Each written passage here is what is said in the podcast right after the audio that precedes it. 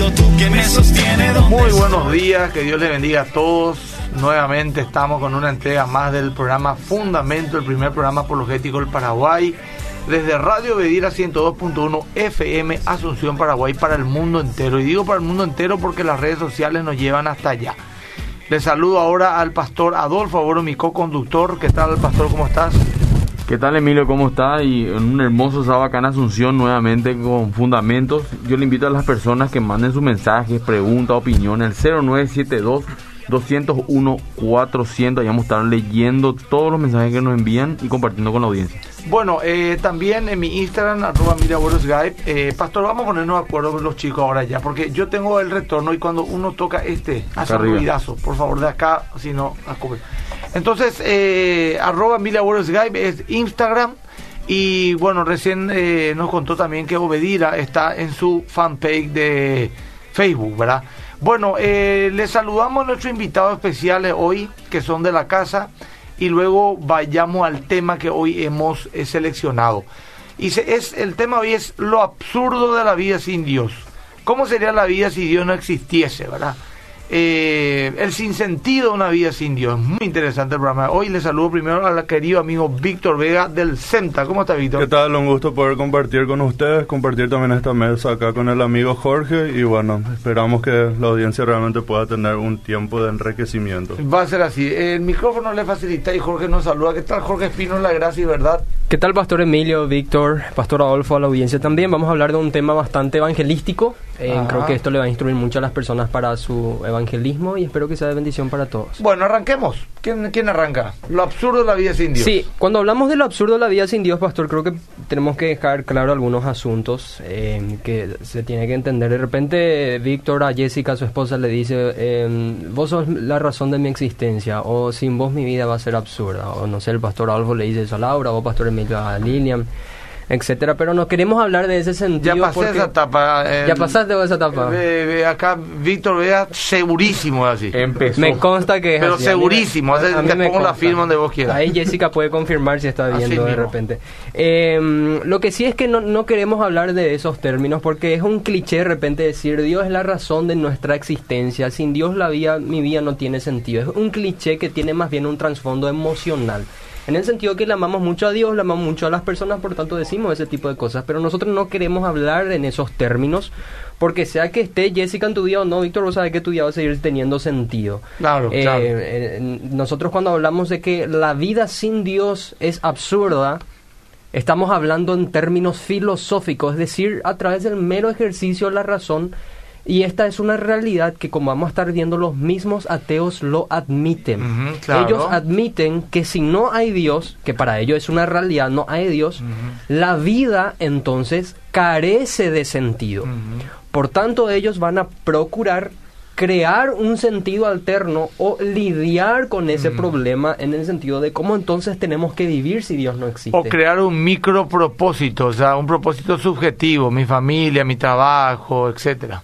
Exactamente. Entonces, ¿qué es lo que queremos hacer hoy con, con el licenciado Víctor? Nosotros con el, el eh, Víctor, el, nuestro amigo teólogo, em, queremos nosotros mostrar y proveer a las personas herramientas y razones de por qué creemos que la vida sin Dios es absurda, por qué creemos que Dios le da sentido a la vida y también mostrar la perspectiva atea y probar filosóficamente, cuando hablo de filosofía la gente de repente se puede asustar, pero solamente vamos a ejercitar nuestra razón, eso es todo.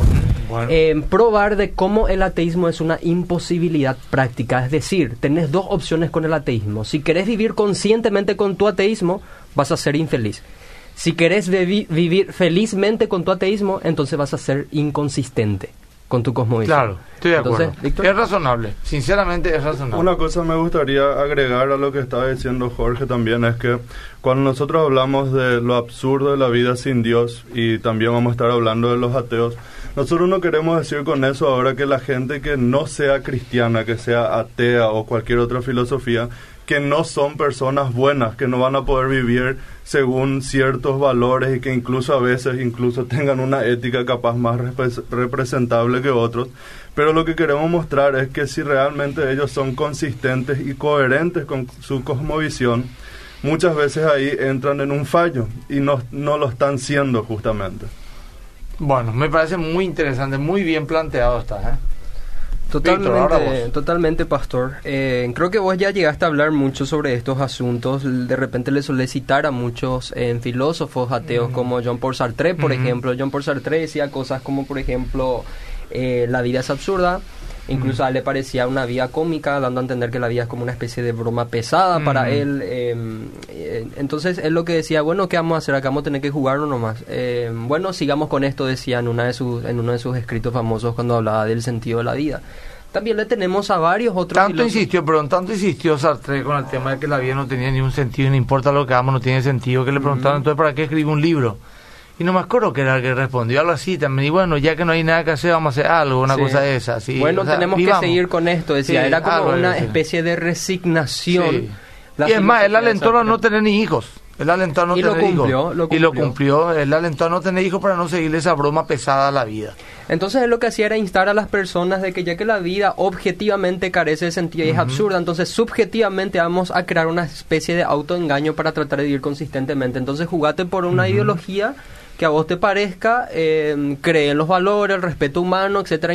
Ahí empezaba ya a ser inconsistente, después vamos a estar viendo por qué. Y él, por ejemplo, se jugó por el marxismo.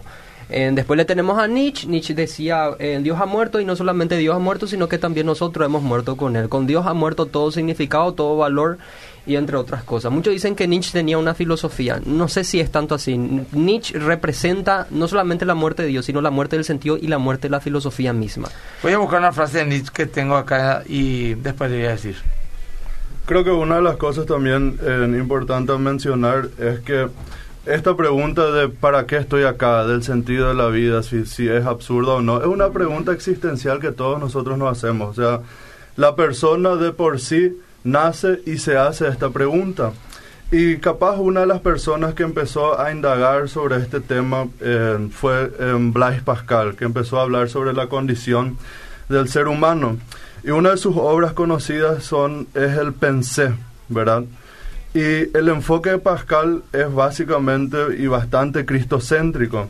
Mm. En la religión cristiana él afirmaba que enseñaba dos verdades, que hay un Dios a quien los hombres son capaces de conocer y que hay un elemento de corrupción en, este, en estos hombres, en, en estos seres, ¿verdad?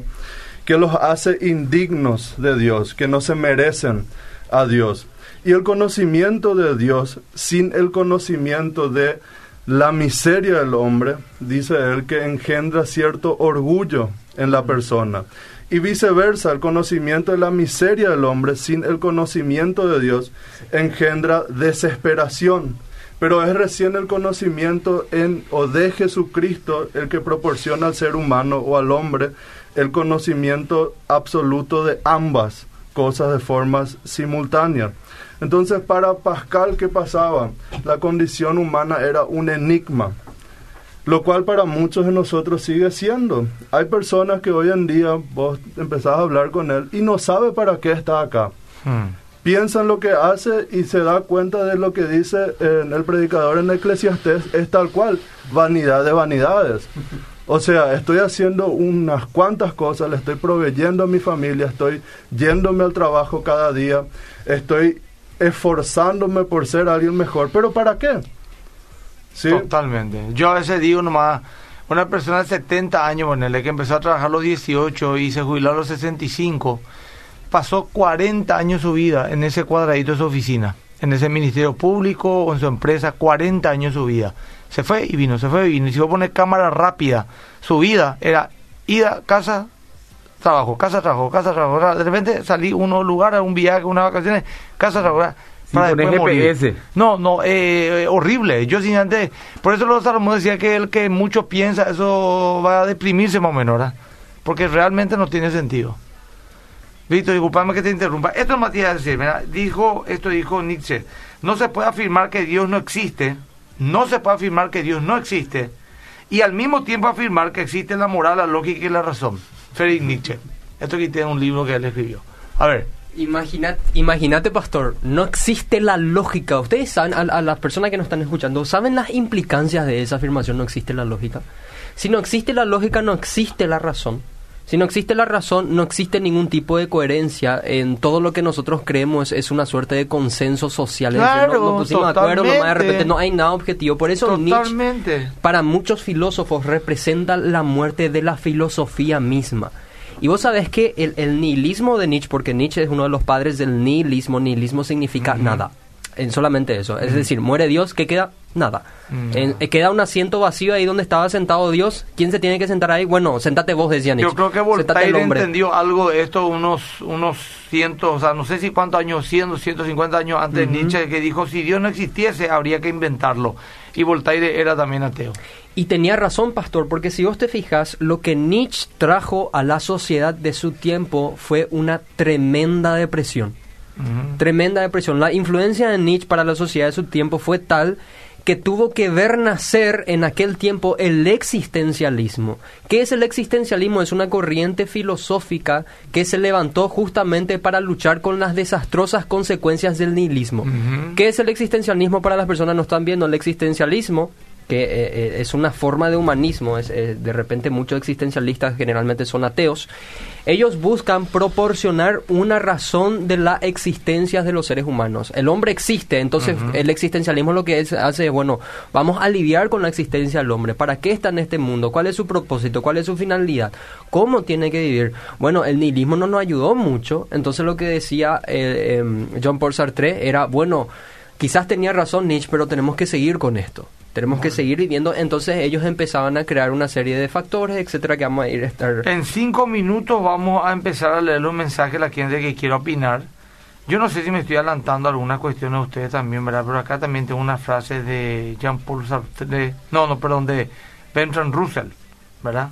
Bertrand Russell dijo, a no ser que demos por hecho la existencia de algún Dios, la búsqueda de propósito en la vida carece de sentido. Vamos a citarle muchas de Russell. Bueno, está bien, pero tengo muchas frases acá, porque ese es un tema que me, me apasiona hablar. Es que es evangelístico. Es muy evangelístico, realmente. Yo le dije una vez a una y se enojó conmigo, ¿verdad? Porque si vos decís que, Dios, que, que tu vida tiene sentido y no crees en Dios, o, o, te engañás vos mismo, ¿verdad? O sos un burro, totalmente burro, no pensás, ¿verdad? Porque no, no puedes decir que tu vida tiene sentido si te morís se acabó todo. Y el universo va a acabarse. No, tiene sentido. No importa lo que haga, como dijo Jean Paul Sartre, toda nuestra información se perderá, todo lo que hemos aprendido irá a la nada. Y si yo me decís, no, no iremos alguna vez a otras galaxias. Bueno, la galaxia va a desaparecer en algún momento. Todo tiene un final. En fin. Y, y justamente esa parte también enfatizaba, siguiéndole todavía a Pascal, una de las cosas que él decía es que el hombre por un lado es totalmente miserable y por el otro lado era totalmente grandioso, ¿sí? Mm. Miserable ¿por qué? Porque todo lo que hace, todo lo que busca él para satisfacer su vida, en fin de cuentas no lo logra. ¿Por qué? Porque es simplemente el resultado de un accidente cósmico. Es como si fuese que el universo un día amaneció, perdón por la palabra que voy a utilizar, y vomitó al ser humano y él estaba ahí. Y el ser humano entonces tiene mucho menos o no tiene luego más valor que una hormiga, que una avispa, que un gato, que un perro. si fuese así, ellos son más felices. exacto. Pero ¿por qué es grandioso el ser humano? Dice Pascal. Porque por lo menos es el único ser pensante que puede pensar acerca de esa situación y darse cuenta que es así. O sea, el ser humano puede ver su miseria y darse cuenta y razonar, realmente no hace sentido lo que hago. Y preguntarse entonces por una solución. Y a eso es lo que después Jorge nos va a estar explicando mejor lo que es eh, la, la, apuesta de Pascal, justamente. Justamente, una cosa más, Jorge. Quiero más ampliar el contexto de lo que hace rato leí de Friedrich, de Friedrich Nietzsche. No se puede negar la existencia de Dios y al mismo tiempo afirmar que existe la moral, la razón y la lógica. El que lo hace está viviendo el capital prestado, el de los teístas, por supuesto. Sin Dios no hay absolutos. Y se preguntaba, ¿cómo sabemos dónde va ahora la Tierra? ¿Dónde la conducen ahora sus movimientos? ¿Estamos cayendo sin cesar? ¿Vamos hacia atrás? ¿Vamos hacia adelante? ¿Vamos acaso a algún lado? Hay una arriba y una abajo. El que no sabe si avanza o retrocede, si sube o cae, ¿cómo puede dar sus opiniones tan categóricamente? Es profundo lo que acabo de leer. ¿eh? Bueno, eh, mi querido, o sea, le estaba diciendo a lo mismo a Teo y al mismo, ¿cómo yo puedo saber que lo que vos decís es tan es una verdad. Y si no sabemos ni siquiera dónde estamos físicamente ahora. Más o menos así era el planteamiento. Un, un dato curioso, Freddy Nietzsche eh, llegó a estar en Paraguay. Su hermana esta, eh, vivió acá y murió acá, inclusive creo que es una de las fundadoras de San Bernardino. Eh, eso también escuché, la hermana, no sé si él estuvo acá. Él llegó a venir a visitar acá. Pero su hermana o su cuñado estuvo acá, sí, eso yo leí. Qué interesante. Sí, estuvo acá, eh, eh, no sé si en, en, Alto San Bernardino. 1890 o 1900, una cosa esa. no sé si en qué época vivió. En fin. Lo, que leíste de Nietzsche, Pastor, es muy profundo. Eh, Nietzsche, en, a pesar de todo, era un, un, un, pensador bastante bastante profundo. Muy no, eso es categórico. Porque lo que dice ahí, lo que dice ahí es una resignación y es verdad lo que dice ahí. Él no está mintiendo, es una conclusión válida la cual él claro, llegó es verdad, al sacarle a Dios de su ecuación. No hay nada que eh, Víctor le estaba citando mucho a Blaise Pascal. Eh, para las personas que no saben quién es Blaise Pascal, Pascal no es cualquier persona. Él es un físico y matemático del siglo XVII. Y Blaise Pascal tenía una apologética o, una cosmovisión teológica que se llama fideísmo. El fideísmo es que el único salto que nosotros podemos dar para llegar a Dios se llama fe. De repente vos le puedes dar evidencias a una persona, etcétera, y la persona simplemente puede rechazar porque tiene una condición caída.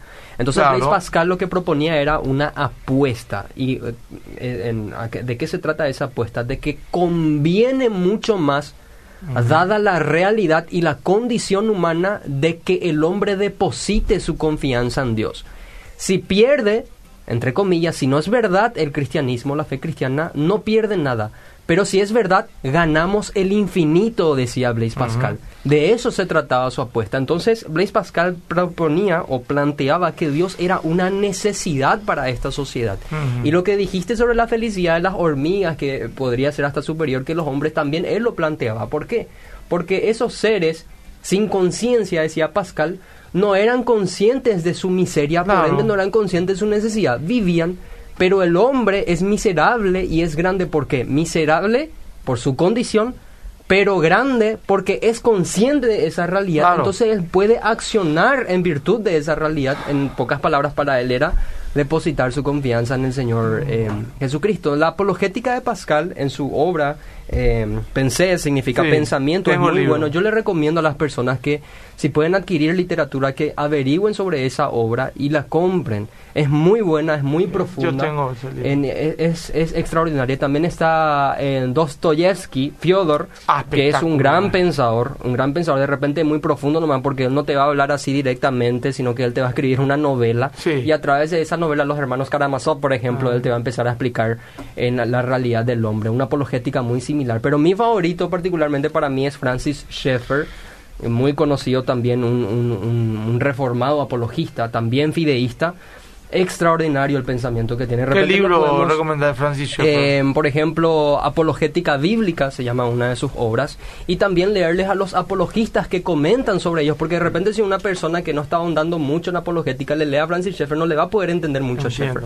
Entonces le conviene que le lea a comentaristas de Francis Schaeffer, como por ejemplo... Eh, está Greg Bansen, Arce Sproul. Tenía que escribir todo porque se van a perder la gente. voy a estar Bueno, una cosita más, ya es hora de leer mensajes. Tenemos, Adolfo, Tenemos. Pero antes quiero aclarar algo. La hermana de Friedrich Nietzsche, Elizabeth Nietzsche, fue la que fundó Nueva Germania en Paraguay con su ah, marido que se llama Bernard Foster y recibió una invitación de su hermana para venir a Paraguay, pero no aceptó porque no le podía ver a su cuñado. ¿Y su cuñado quién era? Un, animal, un alemán fanático antisemita que terminó sí, me acuerdo, me acuerdo, era un nazi. Bueno, dale, continúa Adolfo, por favor, y algunos mensajes y escriban. Yo voy a ir leyendo acá en mi fan, en mi, en mi Instagram, Emilia Burgos Dice Pedro de Quintana de Clorinda siempre nos escucha. Moni Yoda, la filosofía de Kierkegaard. Ah, también es fideísta. Es el, creo que es un nórdico este señor. El saludo encarnación, dice otro joven. Moni Ayala, creo que Pascal refuta toda la filosofía del mito del buen mensaje de Rousseau, que afirma que naturalmente es bueno y socialmente corrompido. Gracias, querida. Sí, acá dice. Bueno, eh, Rosy dice, buenos días, un gusto escucharles. Una vez más te pido oración por angustia y depresión que estamos pasando. Bueno, fuerza, querida Rosy. El Señor te consuele y te fortalezca. No es fácil. Encima de este programa, bueno, hay una esperanza. ¿eh? Bueno, Adolfo, pues, muchos saludos porque quisiera leer comentarios. Gracias a todos los que están escribiendo. Acá dice que bueno sería que vivamos de acuerdo a lo que decimos, por ejemplo, Dios es todo para mí, pero me pasó mal, pero me paso maldiciendo por redes sociales o vivo deprimido, Walter dice. Acá me mandan saludos desde Suiza, desde New York City, desde España. Bueno, de San Lorenzo también, Encarnación. Buenos días para ustedes, Pastor Adolfo, invitados y Emilio. Que el Dios de Israel, al cual decidí entregar mi vida y mi corazón, les llene sabiduría para el tema de hoy. Bendiciones, dice acá. Otro. Bendiciones, pastores. La otra vez he visto al pastor Adolfo en el programa El Señor Martín y me gocé en el Señor ver que también pastores están peleando codo a codo a otros escritores. Felicidades, pastor, por el nuevo libro. Shalom. Gracias, hermanos. Fue una invitación de ellos. Fue una bendición. Hola a todos, buenos días. Todos los sábados le escucho y te sigo en el Fe Pastor. Muy bueno y me hace creer más en Jesús. Gracias. Dios le bendiga. Susana dice. Buen día, hermanos. Bendiciones. Estoy escuchando por primera vez el programa. Está muy lindo el programa. Soy de Itagua. Saludos. Todos los sábados a las 8 de la mañana 102.1 estamos. Por este año. Vamos a decir el año que viene continuamos este horario o cambiamos, pero Dice acá, pastores, soy Julio León y estoy orando para que se extienda el horario de su programa, para que sea mayor la bendición que recibimos cada sábado con la ayuda que nos dan. Gracias, hermano. De hecho, hay mucha gente viviendo como si Dios no existiera. Hemos visto personas que han alcanzado todo lo que la carne sea, poder, fama, dinero. Ejemplo, Robin Williams, Kurt Cobain, eh, Amy ah. Winehouse. Y han sido infelices toda su vida, pero no tener paz ni gozo en su alma. Saludos, dice Lucho. Acá se eliminó tu mensaje. Dice acá, pero ¿cómo responder cuando los ateos argumentan que somos cobardes y no queremos aceptar la realidad de que no hay nada y por eso inventamos el tema de la vida después de la muerte? Gracias. Dice. Una pregunta. Yo no inventé nada entre paréntesis, a mí ya me enseñó ya que había después de la muerte. Así que, así como ellos decidieron creer, no creer, yo decidí creer. Ahora el tema de la cobardía, más que el qué, qué, qué va a pasar en la otra vida o si hay vida después, es la cobardía está en no tener tu familia seriamente, en no tener control de tus emociones y de tus impulsos naturales. Eh, un ateo a mí me dijo una vez que soy un cobarde justamente por ese argumento, pero el tipo era un vago, un pendenciero, un mal marido, yo soy un esposo, un fiel esposo, tengo un ministerio que ayuda a la gente y bendice a la gente. Y si la vida no tiene sentido, ¿cuál es el problema que yo le ayudo a la gente con, con esta ilusión de Dios, todo como ellos dicen? Si le hago pasar bien, por lo menos la gente, o sea, si vamos por el tema del sentido, en fin. El filósofo Jean Paul Sartre dijo, y ya te doy para que ustedes continúen. Jean Paul Sartre, otro gateo, dijo, ningún punto finito tiene significado a menos que tenga algún punto infinito de referencia. La frase me estoy acercando no tiene ningún sentido a no ser que especifiquemos el punto hacia el cual nos dirigimos. Aquel que parte de la premisa que no existe Dios, él no creía en Dios, sino que somos resultado de cosas fortuitas, no posee ningún punto de referencia para saber si se acerca o se aleja de su interpretación de la realidad. No puede interpretar una realidad. Eso lo dijo otro ateo. Quiero opinar vos sobre la cobardía también. La mayoría de los ateos se dijo luego que ya es por una cuestión moral más que intelectual. Claro. Entonces, ¿el cobarde quién? El que no quiere rendir cuenta de su vida. Yo no tengo problema de rendir cuenta de mi vida porque justamente quiero hacerlo. O sea, eh, hay que analizar eso también. Eh, sí, yo, yo voy, a, voy a buscar acá la frase de, de este premio Nobel que dijo, eh, acá voy a, aquí nomás ya y te doy querido hermano, el, el premio Nobel eh, Saslav Mislov, premio Nobel 1980, dijo, el verdadero opio de los pueblos es la confianza en la nada después de la muerte. Mm. El enorme consuelo de pensar que por nuestras traiciones, codicias, cobardías, asesinatos, no seremos juzgados. Bueno. Eh, algo que me gustaría comenzar, y sé que Jorge va a profundizar esto porque es su, su, su autor más preferido que Francis Schaeffer.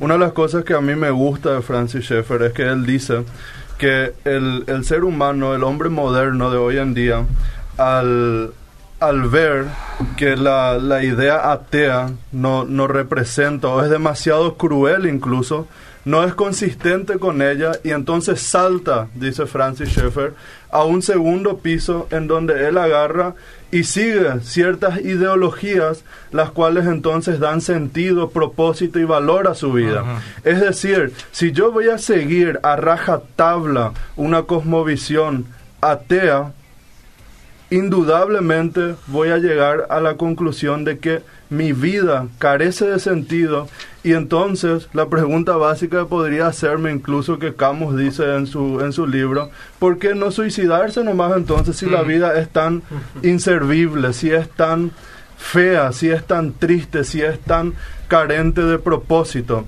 Y Francis Schaeffer para mí eh, es una de las personas que más nos hace pensar en eso justamente.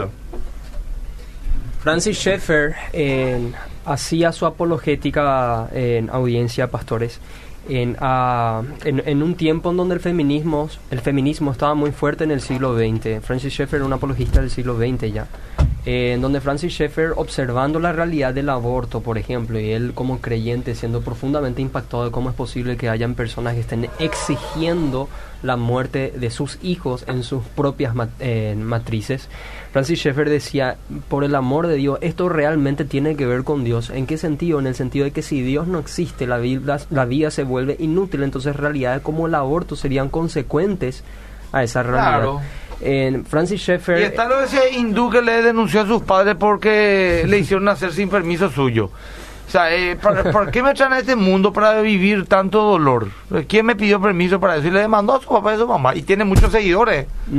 Más seguidores que todos nosotros juntos tiene. Francis Schaeffer observaba la ética de la sociedad y veía que si Dios no existe, el, el, mundo realmente con realidades que él estaba viviendo en su tiempo y que hoy nosotros estamos viendo, incluso observando cosas ya mucho peores, es, es, es abrumadora, es increíble. Entonces él se ponía a reflexionar sobre si Dios no existe, no existen valores morales. No, y justamente lo que dijo acá recién Carlos Vega, mm. de que, eh, eh, Víctor, perdón, dijo de que eh, hay que inventar una, un motivo para el cual vivir, ¿verdad?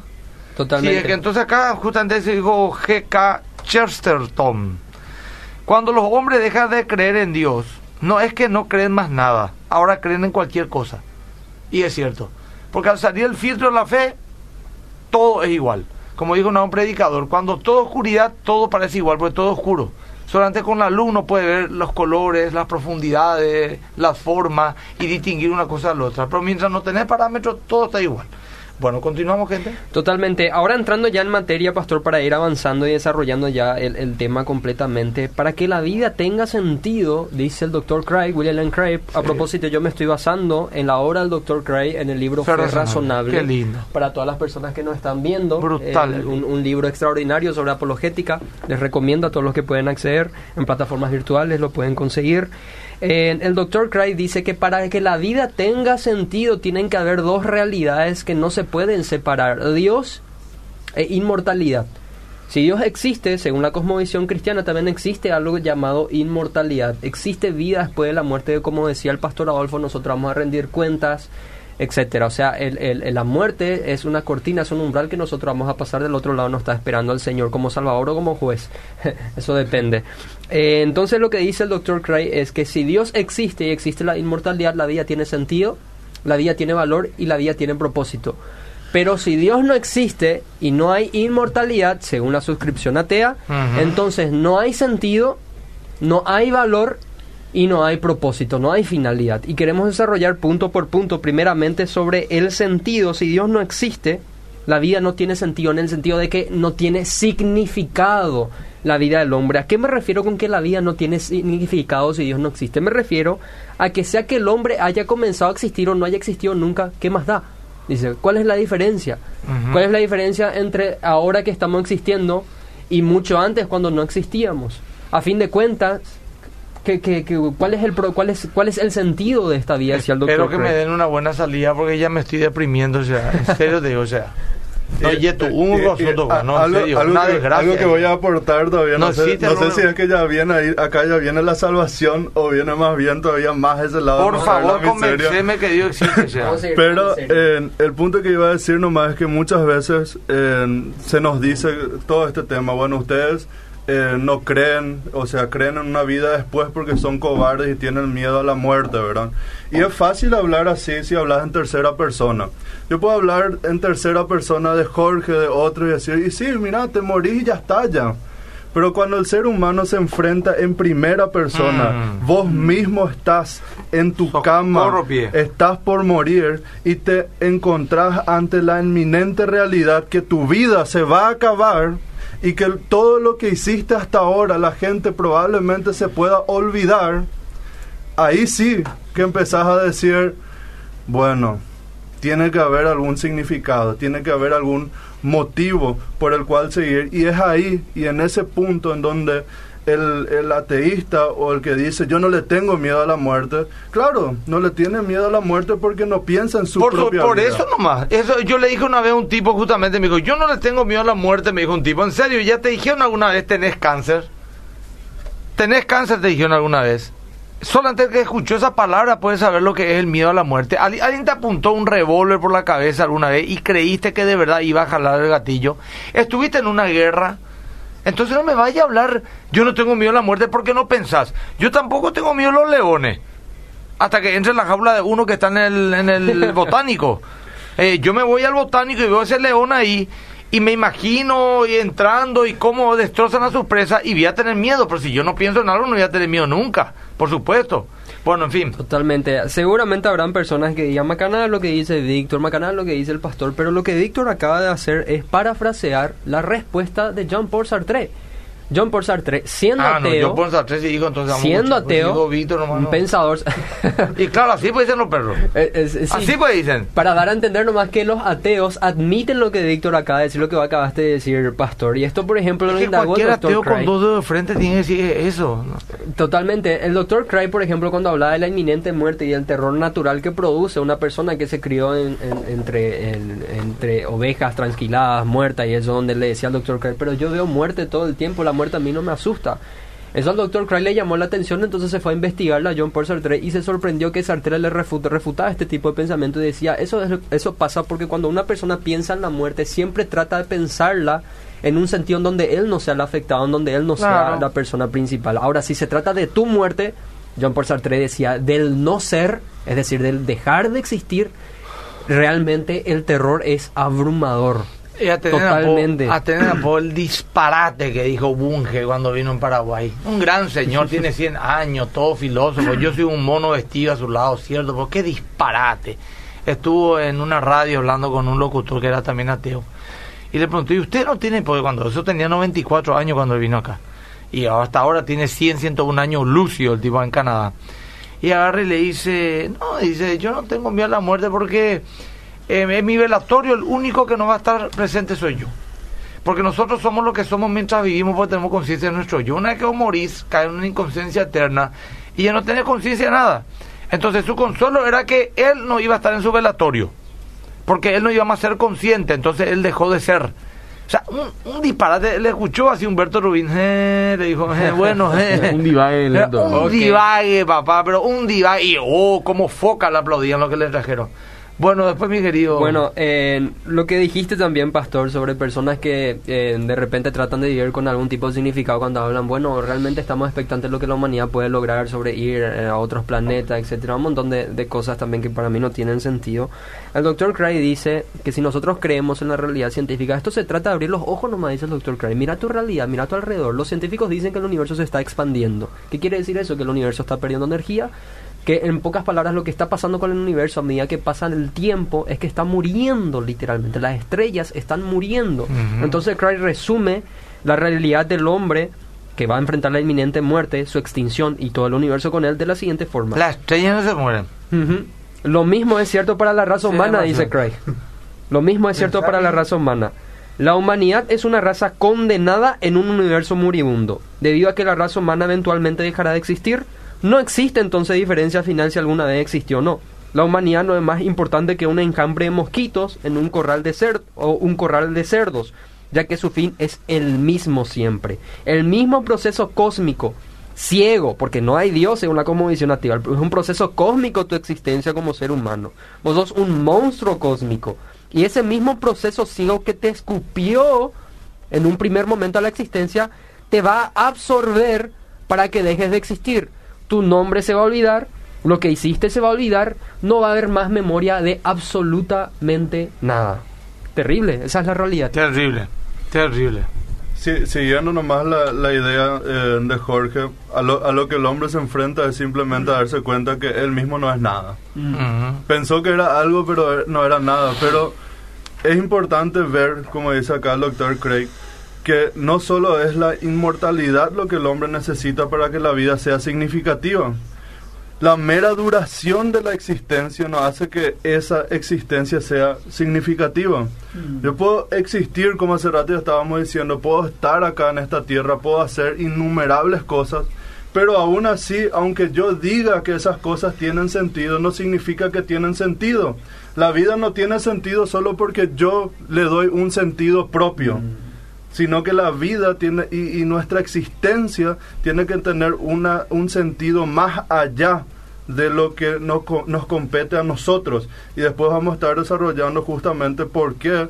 ¿Por qué? Porque eh, perjudica a la moral, eh, perjudica al, al, propósito por el cual uno vive, etcétera, etcétera. Muy bien. Ahí justamente acá estoy viendo en Twitter que murió un superhéroe.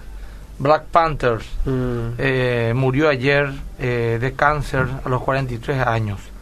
Chadwick Roseman, ¿verdad? Así que bueno, triste, tan joven, famoso, exitoso, un físico privilegiado, murió de cáncer. Así yo el tema. Terrible, un cáncer. Obama. Eh, de colon. Mantenía oculto, parece. Sí, Interesante. algo importante también, Pastor, en que creo que tenemos que dejar en claro es que nosotros no estamos defendiendo que el hecho de vivir para siempre le da sentido a la vida del hombre. Estamos defendiendo que Dios, que nos ofrece inmortalidad, Dios, su persona y la inmortalidad que nos ofrece, eso le da sentido al hombre. ¿Por qué no solamente la inmortalidad? Porque aunque haya inmortalidad, el hombre por, algo, por alguna razón desconocida, misteriosa, sea eterno, pero que no exista Dios, sigue siendo un tormento y sigue siendo un absurdo. El doctor Cray plantea la siguiente em, analogía para poder explicar esta realidad. Imagínate un astronauta perdido en el espacio, que va a vivir para siempre. Un astronauta perdido en el espacio, eterno. No, no es eterno el astronauta, pero estaba perdido en el espacio. Tenía consigo dos frascos. Uno que contenía veneno y el otro una poción que le haría vivir para siempre, en su realidad, perdido en el espacio. Al darse cuenta de su situación, optó por el veneno, pero luego, para su horror, descubrió que se había tomado el frasco equivocado, había bebido la poción para la inmortalidad. Entonces el astronauta permaneció perdido en el espacio eternamente. Esa es la realidad del hombre con inmortalidad, pero sin Dios. Acá estamos defendiendo, esto es importante que las personas entiendan, que Dios específicamente el Dios bíblico, que nos ofrece inmortalidad a través de la fe en Jesucristo, le da sentido objetivo a la vida del ser humano, a la vida del hombre. Y, si nuestra vida termina ahí, en la tumba básicamente, entonces en realidad no importa tanto si es que yo viví ahora como Stalin o viví como Jesucristo. Mm. Claro. No hace una diferencia, porque ¿para qué? ¿Cuál es el fin de eso? ¿Por qué? Porque dado que nuestro destino no está relacionado en última instancia con nuestro comportamiento, y ahí podemos seguir la idea de Dostoyevsky. Mm. Si no hay inmortalidad, entonces todo está permitido. Puedo hacer lo que se me antoje y nadie me debería poder decir algo, a no ser que esa persona que me está criticando presupone que sí hay un sentido y que sí hay alguien que dicta cómo nosotros deberíamos de vivir. Justamente la otra está una película, lógicamente ciencia ficción le decía uno de los ángeles al hombre, le dice, lo que pasa es que los ángeles y los dioses le tienen envidia a los hombres, le dice, ¿por qué? Porque ustedes pueden morir, dice, ¿no? Como dando a entender, una eternidad sin sentido no, no, es lo peor, el peor castigo, ¿verdad? Entonces muchas veces es mejor no va a decir que Dios no existe para decir que ahí termina todo, pero realmente hay una eternidad que vamos a tener que rendir cuenta. Y Adolfo, yo creo que es el momento de leer también algunos mensajes porque después ya nos vamos a la recta final. Tengo, mm. tengo, tengo. Vamos a leer unos mensajes. 20 minutos quedan todavía en buen tiempo, pero... Bendición hermano, gracias por aportar siempre. Pablo Acosta, mi conocimiento de la vida es pequeña, el ojo de la fe es tenue, pero es suficiente que Cristo lo sabe todo y algún día estaré con él. Richard Baxter dice.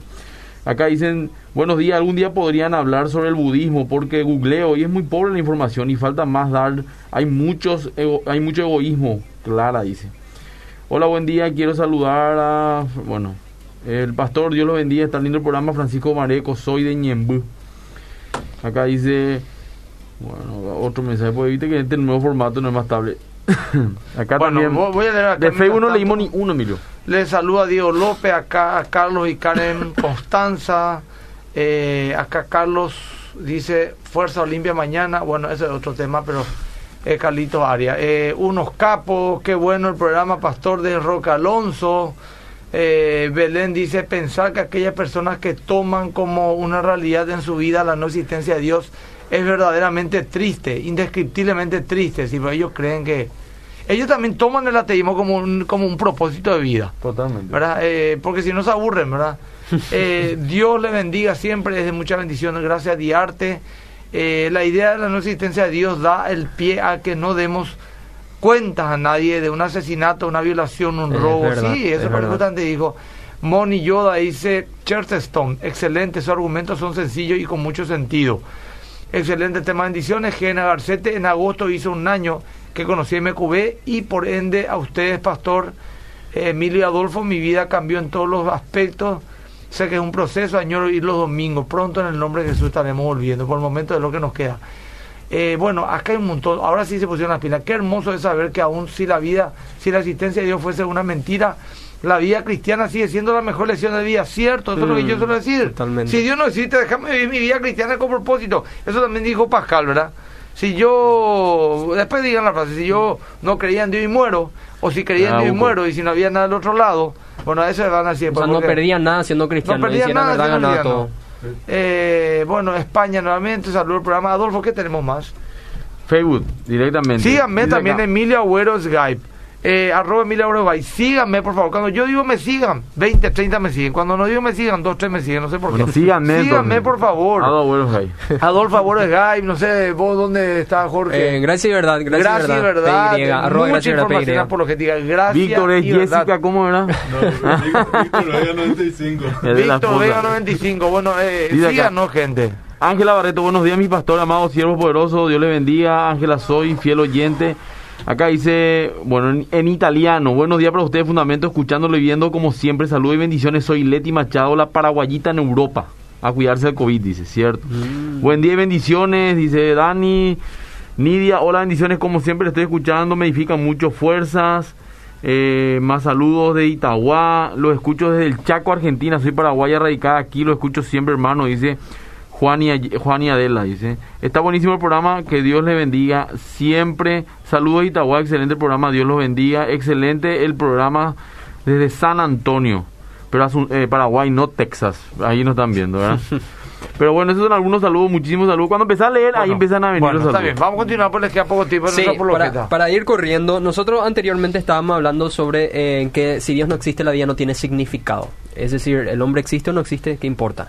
En pocas palabras eso significa. El hombre viene de la nada, a la nada va. Esa es la realidad que enfrenta si no hay Dios. Víctor entró en otro aspecto que sería el valor. Si Dios no existe, la vida carece de valor. Y si no hay valor, es decir, el hombre no vale más que otras formas de vida, no hay valores morales, por tanto todo está permitido, como decía Dostoyevsky, es una realidad aterradora. Un ateo en una ocasión le pregunta a Rabí Zacarías por qué le tenía tanto miedo al subjetivismo moral. Y Rabí Zacarías le dice, vos cerrás tu puerta eh, al, por las noches, llave a tu puerta, o sea, le pones llave a tu, a tu puerta.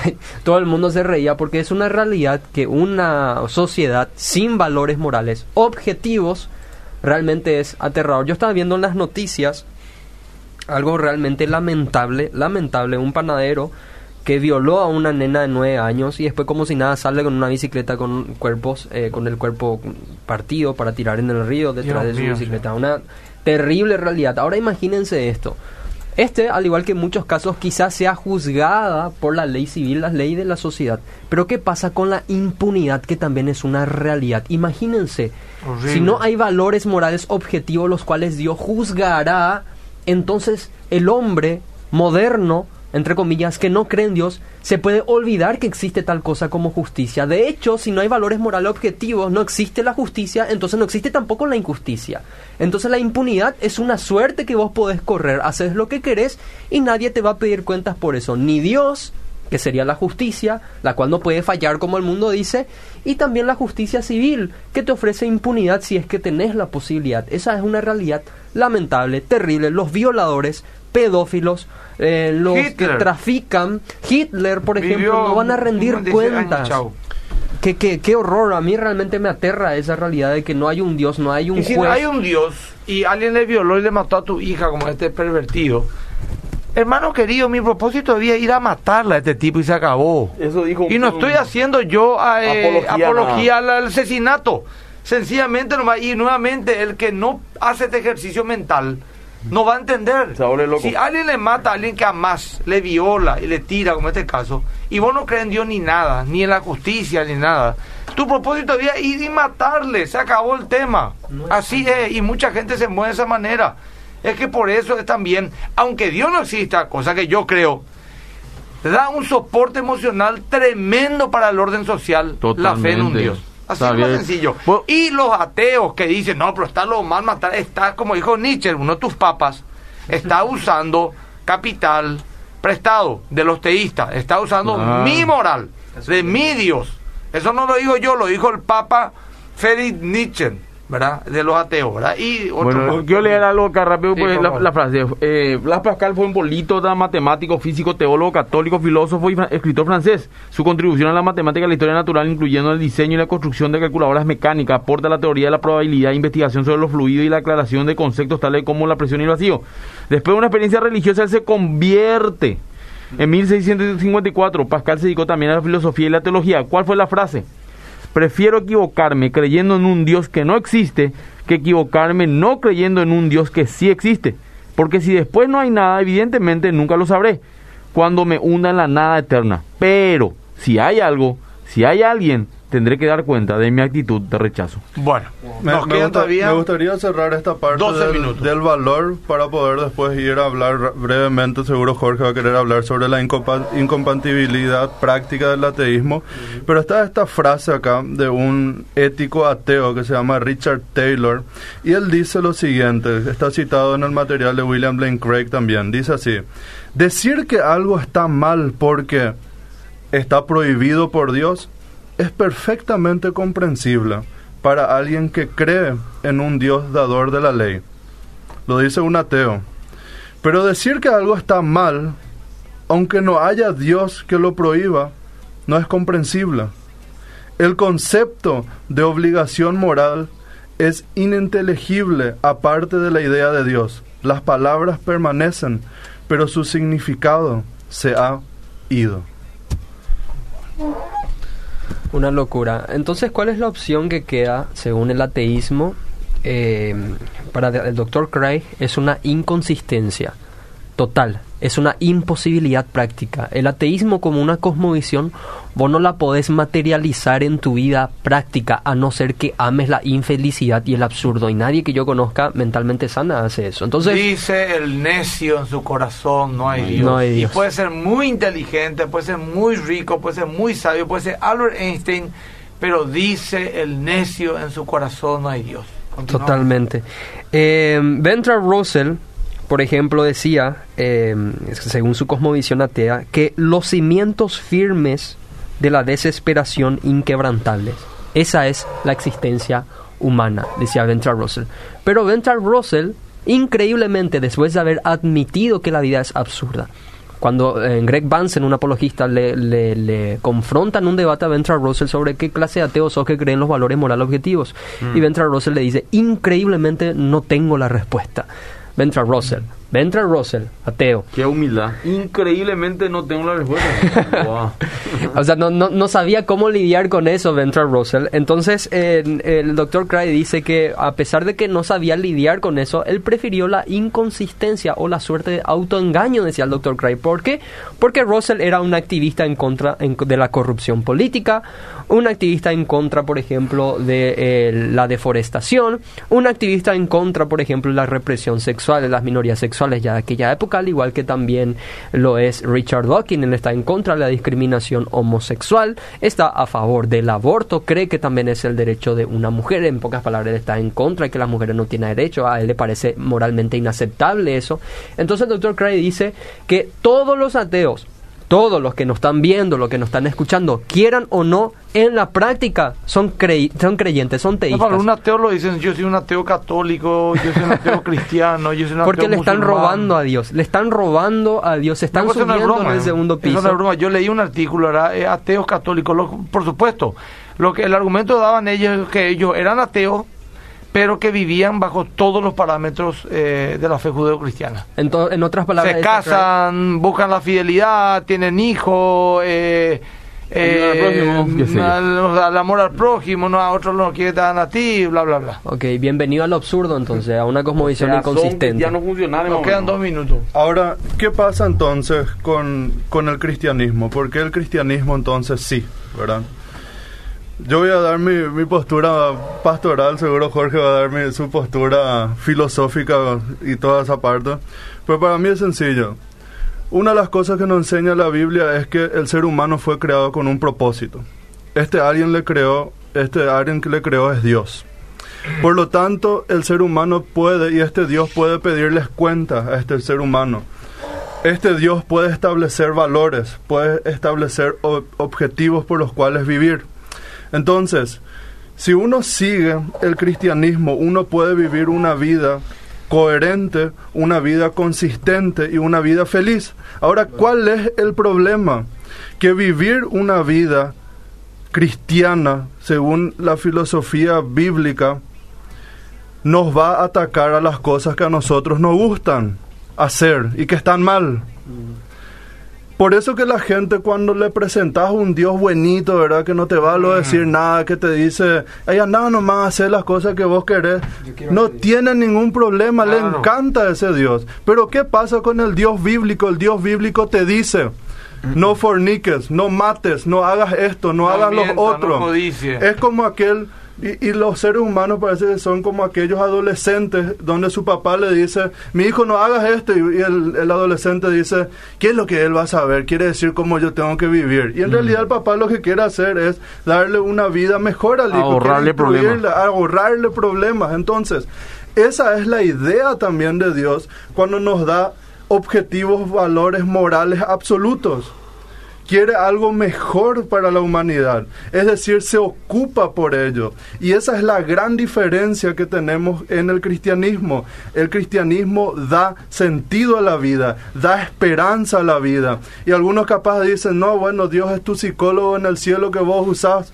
Y bueno, pero por lo menos este psicólogo en el cielo me da sentido a la vida y no me presenta una desgracia, un absurdo, un sinsentido. Y es por eso que el Evangelio Evangelio de Jesucristo puede cambiarle a la gente, puede transformar vidas y traer vidas coherentes y es más, incluso puede promover cambios sociales. Por eso, las personas que dicen ser creyentes deben vivir consistentemente con su fe. Totalmente. Y no ser los hipócritas que dicen soy cristiano, pero ah, bueno, es más o menos relativo. No, es objetivo. Y si decís ser ateo, si decís ser que, decir que Dios no existe, viví consistentemente con eso al 100%. No saltes a un piso superior.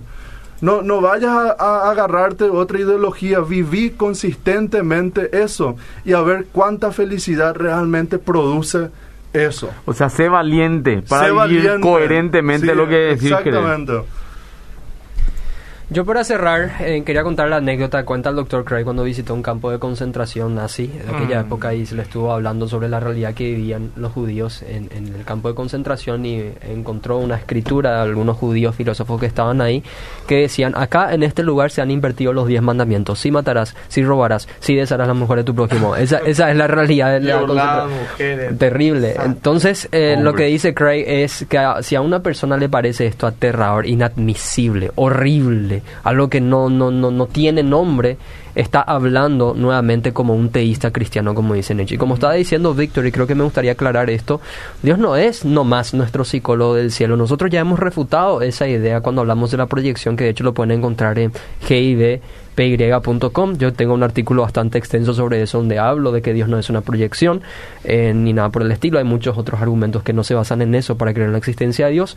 Nosotros simplemente estamos diciendo que vivir consistentemente como cristiano trae significado, valor, propósito, etcétera. Pero vivir consistentemente como un no cristiano, un ateo, en este caso, o un agnóstico, no trae absolutamente nada bueno para esta sociedad. Y todos pueden suscribir eso, nada más. Bueno, Víctor, ¿algo más para terminar? No, simplemente gracias por, por, por participar, por escucharnos y sigan sorprendiéndose cada sábado a este programa. Adolfo.